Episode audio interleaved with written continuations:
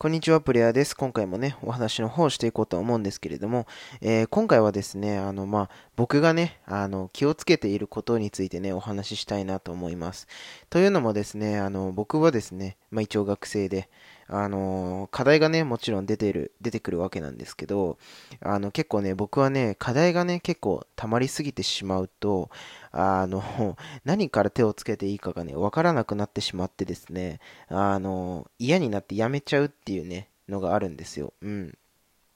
で、あの、本当に、こう、ひどい時はね、体調崩すぐらいね あの、課題、課題のこととかをね、めちゃくちゃ考えてると、あの、気が動転しそうになるっていうね、あの、ところがあって、うん。で、これをね、自分で気づいたのが、まあ、高校生になってからで、うん。あの、まあ、もちろんね、あの、テスト習慣はちゃんと勉強しなきゃいけないですし、で、その分、たくさん課題も出るわけです。うん。まあ、その中でね、こう、ずっとそれをね、溜め続けてしまっていると、あの、結局ね、全部やらずじまいになってしまってですね、あの、しんどくなるのは自分ということをね、あの、改めて気づきまして、うん。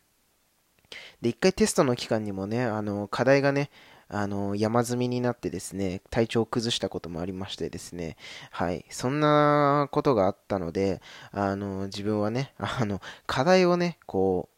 出た瞬間、もう出た日、その日にね、あの、やりきろうというふうにね、やってます。うん。で、これね、あの、将来的には、まあ、自分にとってね、これ大事になるかなっていうふうに思っていて、まあ、例えばね、お仕事でこう、納期が近いとかね、こう、提出しなきゃいけない資料がね、こう、の期限が迫っている、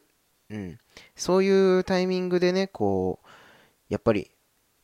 仕事とか、あとは資料のね、作成みたいなものをすると、やっぱりこう、ミスが出たりとかね、うん、焦りでミスが出たりとかしちゃうかなって思うので、まあ今のうちからね、こう、課題とか自分がやらなきゃいけないことに関しての、まあ調べ物みたいなものはね、あの、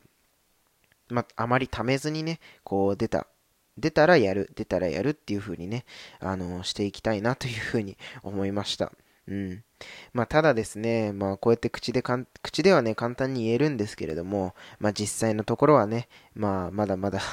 あの、課題がね、課題を貯めてしまいがちということでね、まあ、ちょっとずつちょっとずつね、気をつけながらね、あの、自分の体調とも、あの、相談しながらね、課題は、えー、終わらせていきたいなというふうに思っております。はい。ということでですね、今回は、えー、まあ、やることがね、一遍だと体調崩しますよっていう